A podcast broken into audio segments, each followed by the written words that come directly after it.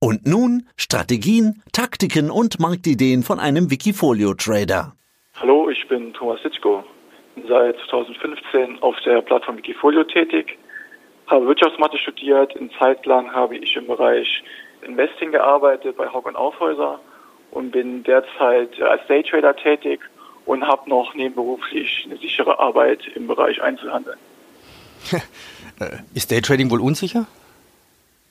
Daytrading ist riskant, sage ich mal so. Ja, okay. Ich bin momentan noch im Aufbau und da brauche ich definitiv meine sichere Krankenversicherung, meine sichere Miete ja. und verfolge trotzdem auch meinen Traum.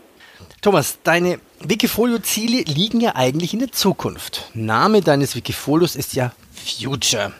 Doch die Zukunft scheint durch Corona schneller zu kommen. Ja, und mit diesen Corona-Zukunftsaktien bist du anscheinend auch super durch die Corona-Krise gekommen. Wie hat sich denn dein Wikifolio im Jahr 2020 bisher geschlagen? Bisher hat es sich echt gut geschlagen. Ich war Anfang März mit 92 Prozent ungefähr investiert, habe also den Crash voll mitgenommen, aber keine Verkäufe getätigt, sodass ich dann im Mai angefangen habe, leicht Gewinnmitnahmen zu machen nach der starken Erholung, bis hin jetzt auch in den Juli, sodass ich aktuell bei 25 Prozent Cash bin. Ich habe auch viel im Bereich Gaming bin ich investiert. Was sich jetzt rausgestellt hat, war ein wunderbarer Hedge gegen Corona, da viele Leute zu Hause sind und nichts zu tun haben. Also haben sich die Nutzerzahlen im Bereich Gaming sehr, sehr gut und sehr stark entwickelt. Es wird, werden überall Rekordquartale vermeldet. Und ja, da kann man wirklich sagen, bin ich relativ gut durch die Corona-Krise gekommen. Eigentlich spannend. Gaming, ein Hedge gegen Corona. Das klingt, klingt spannend. Also um nochmal nachzufragen, das heißt, du hast wirklich nichts verkauft, das heißt, du hast daran geglaubt, dass die Werte, die im Depot sind, welche das sind, da sprechen wir gleich nochmal drüber, dass die auf jeden Fall wieder die Renner werden nach der Krise. Genau, ja. Ich habe an die Geschäftsmodelle geglaubt und ich habe auch daran geglaubt, dass die Corona-Krise jetzt nur temporär ist und sich nicht langfristig auf die Unternehmen auswirkt und habe in den meisten Teilen zum Glück stand jetzt, stand jetzt äh, recht behalten. Trotzdem habe ich Gewinnnahmen getätigt, da ich doch die Unsicherheiten in der Zukunft sehe und dann noch lieber ein bisschen mehr Cash fahre für stärkere Rücksitze auch mal wieder nachzukaufen. Ja, ich glaube, das ist eigentlich der spannendsten Punkte, glaube ich, des ganzen Interviews. Also du hast in deinem die Gewinner, die nach der Corona-Krise ja wirklich laufen. Amazon, Microsoft, Tencent, PayPal, Alibaba, die gehen wir gleich nochmal im Detail drauf ein. Also alles, was man zum Shoppen braucht für die Cloud oder die Subscription-Ökonomie quasi. Aber du hast ja gesagt, du hast jetzt schon eine Liquidität von 25 Prozent und baust Gewinne ab. Also in normalen Börsenzeiten würde ich sagen, das ist viel. Aber 25 Prozent jetzt ist es vielleicht sogar zu wenig, wenn ich dich so richtig inter interpretieren darf? Nee, zu wenig finde ich jetzt nicht. Ich finde das ein gewisses, richtiges Maß, da wenn man sieht, wie stark vor allem auch die amerikanischen Börsen der Nasdaq sich verhält, kann man davon ausgehen, dass er vielleicht auch noch weiterlaufen wird.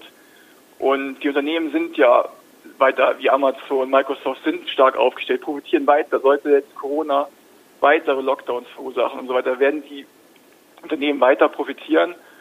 Und ich denke, da wird langfristig weiteres Wachstum erzielt und da bin ich sehr zuversichtlich und weiter, bleibt weiter investiert. Aber es gibt natürlich auch Titel, die jetzt, jetzt schon deutlich überwertet sind, auch im Software-as-a-Service-Bereich oder Cloud-Bereich, wo ich dann doch meine Bedenken habe, dass das langfristig gut geht mit dem Kurs, beziehungsweise dass die Unternehmen erstmal ein bisschen Zeit brauchen, überhaupt in die Bewertung reinzuwachsen. Ja, nennen wir doch gleich einen Namen. Welche sind das zum Beispiel, die du in deinem Wikifolio hast? Zum Beispiel CrowdStrike, der Cybersecurity-Anbieter, da habe ich die Position schon ein bisschen reduziert, habe auch von Grund auf so eine kleine Position aufgebaut, da es einfach doch sehr, sehr hoch bewertet ist und der ganze Bereich für mich dann doch jetzt schon ein bisschen in Richtung überkauft geht. Okay. Oder auch oder auch eine Trade Desk, ja. die im Bereich Werbemarkt tätig ist. Und wenn die Corona-Krise jetzt weiter anhält, wird sicher die ersten Kürzungen im Bereich Werbung getätigt werden bei den Unternehmen, die Werbeausgaben. Und da wird auch sicher Trade Desk noch Probleme bekommen. Ich lese mal vor, Trade Desk Kurs 418, bei dir eine Performance von 256 Prozent, eine Gewichtung momentan von 7 Prozent. Ist Amazon oder Microsoft vielleicht sogar schon überbewertet? Das ist eine sehr gute Frage. Bei Amazon ist es ja schon wirklich auch sehr schwer, also weil Amazon quasi äh, aus dem Papier immer überbewertet war, die letzten Jahre, meiner Meinung nach. Aber dadurch, dass sie sehr viel ihres Kapitals, was sie gewinnen, reinvestieren, weiter in Infrastruktur ausbauen und weiter einfach investieren, habe ich da also keine Bedenken, dass Amazon nicht in die Bewertung reinwachsen wird, sage ich jetzt mal. Ja. Bei Microsoft bin ich mir da jetzt nicht so sicher, dass da nicht schon jetzt so langsam der erstmal der Zenit erreicht ist und die Aktie dann erstmal eine Konsolidierung geht. Aber ja, es ist immer, es ist immer schwer äh, vorherzusagen. Kurse, ich glaube da eher an das Unternehmen und da habe ich keine Bedenken. Okay. Na, wenn du Daytrader bist, wie, wie, wie aktiv handelst du eigentlich diese Werte? Weil fand ich ja spannend, dass du gesagt hast, no, ich habe gar nichts verkauft vor Corona.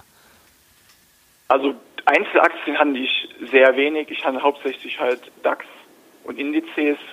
Deswegen habe ich da die Einzelaktien auch wenig mit gehandelt. Und das mein Wikifolio habe ich aufgebaut für mich selber als quasi Rentenvorsorge, um da auch, ist auch sparplanfähig, wodurch ich dann einfach jeden Monat quasi meinen Anteil rein investiere und das es über Jahre aufbauen will. Von daher bin ich da eher langfristig orientiert und nicht im Bereich Daytrading tätig, sondern Daytrading mache ich dann privat auf das, meinen ach, äh, Plattformen. Das finde ich spannend. Das Thema hatten wir noch gar nicht bei einem Wikifolio-Interview. Wie magst du das mit dem, mit dem Sparplan? Lässt sich das automatisieren mit einem Wikifolio oder hast du das technisch anders gemacht? Äh, es lässt sich ganz einfach automatisieren äh, via Comdirect. Kann man einen Sparplan einrichten, ob man jetzt monatlich, quartalsweise, ich glaube jahresweise auch oder sogar zweimal im Monat will ab 25 Euro kann man den einstellen und dann wird der automatisch ausgeführt. Man kriegt dann anteilig zu dem gewissen Kapital, was man investiert, halt Anteile und komplett automatisiert. Man nimmt dann alle Kursschwankungen mit und kann dann auf lange Sicht einen Durchschnittseinkaufswert haben, der hoffentlich günstig ist. Okay, schauen wir noch in den Maschinenraum deines Depots.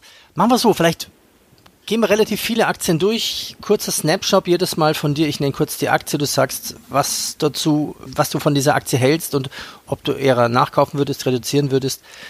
Also, The Trade Desk haben wir benannt. Overstock, was machen die? Derzeit ein Plus bei dir von 220 Prozent.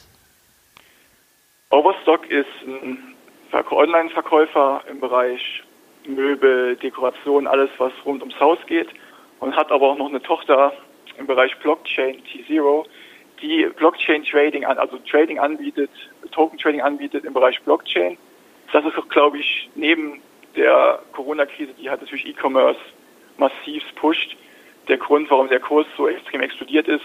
Das war mir jetzt auch ein relativ, das war jetzt eher so ein Trading-Ansatz, chartistischer Ansatz. Bei dem Ausdruck über 30 Dollar habe ich gekauft und innerhalb wenigen Wochen ist die Aktie also wenn man Chart mal anguckt, ich glaube innerhalb der letzten sechs Monate über 1000 Prozent gestiegen. Ich bin bei meinen 200 Prozent aktuell, hab, ich habe schon viele Gewinne mitgenommen, weil ich nicht gedacht hätte, dass das so exponentiell steigt. Bin sehr zufrieden und lasse jetzt erstmal laufen, ich also werde weiter reduzieren, weil der Kursanstieg doch sehr, sehr exponentiell ist und dann doch eher nach einer starken Korrektur irgendwann schreit. Okay. Ja, PayPal jedem bekannt. Bei dir eine Performance von 136 Prozent. Würdest du es eher reduzieren oder nachkaufen? Na gut, du hast eine Gewichtung von 3,5 Prozent circa. Da würde ich nicht reduzieren. Das ist für mich aktuell sehr wohl mit der Gewichtung. Bei stärkerer Schwäche würde ich da eher sogar noch die Position erhöhen. Ja, Amazon, Microsoft haben wir erwähnt. Adobe ist auch dabei. Was sind deine Kaufargumente dafür? Adobe bin ich auch sehr zufrieden als Nummer 1 Anbieter im Bereich Medien und Gestaltung bietet Adobe einfach das perfekte Softwarepaket als Subscription, wo man das komplette überall quasi die Nummer eins kriegt, sei es Videoverarbeitung, Fotoverarbeitung zu einem Preis. Und das ist für mich so ein klassischer Burggraben, den Adobe da hat. Da würde ich eher bei Schwäche zukaufen noch. Wobei ist die Position äh, bei mir schon mit 7,7 Prozent bin ich schon sehr zufrieden mit der Größe. Aber da bei Adobe sehe ich keinerlei Bedenken, also dass ich da reduzieren würde. Okay, gehen wir nach Asien. Tencent. Wie schaut es da aus? Deine Argumente für oder wieder? Tencent ist äh, eine breit gestreute Beteiligungsgesellschaft. Da bin ich auch hauptsächlich investiert wegen dem Bereich Gaming. Mit Epic Games und Riot Games haben sie Top-Spielentwickler im Portfolio. Ah, sie haben auch zum Beispiel eine 5% Stake in Tesla. Sie haben in Snapchat eine Beteiligung, in Spotify. Sie haben mit Tencent Music einen Musikanbieter. Sie haben mit WeChat die größte äh, Chat-Plattform und bezahlt, also nicht die größte Bezahl, aber die größte Chat-Plattform in China und ich glaube die zweitgrößte Bezahlplattform. Also sind breit gestreut und da würde ich eher zukaufen noch bei Schwäche. Okay. Vor allem momentan die Schwäche kommt auch durch vieles Einfluss aus den USA, habe ich das Gefühl. Aus zeitlichen Gründen können wir nicht alle durchgehen. Ein paar brauchen wir nur erwähnen. Über Facebook weiß jeder Bescheid. Alphabet weiß jeder Bescheid. Activation Blizzard hast du vorhin schon ein bisschen erwähnt. Ähm, Zünger, warum hast du Zünger in deinem Depot? Zünger habe ich im Depot, da ich im Bereich Mobile Gaming einen Anbieter wollte und Zünger ist da für mich am besten aufgestellt. Sie haben jetzt in den letzten Jahren immer geze gezeigt, wie sie mit Zukäufen ihr Portfolio erweitern konnten und da sogenannte Forever Franchises zugekauft haben, auch dieses Jahr schon. Und mit den Games Spieler einfach jedes Jahr neuen Content bekommen, aber kein neues Game ist und das Game einfach erweitert wird und die Spieler so immer weiter tiefer in das Game quasi eintauchen und mehr Geld ausgeben und so ein stetiges Wachstum erreicht wird. Also da bin ich sehr zufrieden mit. Auch wenn die Position ist 5%, will ich auf jeden Fall jetzt nicht mehr zukaufen, da die Positionsgröße schon sehr gewachsen ist durch die starke Performance jetzt in Zeiten von Corona. Nehmen wir noch eine Aktie rein. Klärst du mal auf, was macht Danaher aus den USA? Die sind im Bereich Mess- und Testtechnik unterwegs, haben verschiedene Tochterfirmen in dem Bereich. Und da habe ich noch quasi, ich habe viel Tech drin. Da ist auch im Bereich Tech angesiedelt, aber noch ein bisschen mehr Richtung Healthcare und Industrie, wodurch ich da noch ein bisschen mehr Diversifizierung im Portfolio drin habe. Ja, und warum hast du Baumott im Depot? Baumort ist eine kleine Turnaround-Spekulation von mir, ist auch eine sehr kleine Position, da ich dem Umwelttrend gehofft habe, dass durch die ganzen Verbote in den Städten, Fahrverbot für Diesel, dass die Umrüstung von Dieseln durchaus lukrativ ist. Letztes Jahr konnte Baumort auch den Turnaround schaffen. Dieses Jahr haben sie durch Corona natürlich auch einen Rückschlag erlitten. Mal sehen, ob sie den Turnaround weiter fortsetzen können und nächsten Jahre noch wachsen und den Kurs auch ein bisschen beschleunigen. Ja, schließen wir das Interview fast ab. Du hast auch noch einen Schein, der wird unter ETF geführt. Aber was ist das für ein Zertifikat? Ist das ein Schein auf Bitcoin? Genau, das ist ein Schein auf Bitcoin. Habe ich jetzt vor kurzem erst gestartet, da für mich Bitcoin jetzt die äh, Korrektur, die von dem 20.000 Dollar hoch 2017 soweit abgeschlossen hat und jetzt durchaus interessant ist als Erweiterung im Portfolio und die nächste Zeit doch durchaus steigen könnte. Ja, dann sage ich herzlichen Dank für die Einblicke in dein Wikifolio. Und wer mitmachen möchte, man kann sich einfach das Wikifolio nachkaufen und nachbilden. Dann sage ich herzlichen Dank und hier noch eine spannende Zahl. Du hast in deinem Wikifolio seit Start 2016 eine Performance von 99 Prozent. Ich bedanke mich bei dir. Vielen Dank. Mehr Trading-Ideen finden Sie im Blog unter wikifolio.com und in der Börsenradio Mediathek.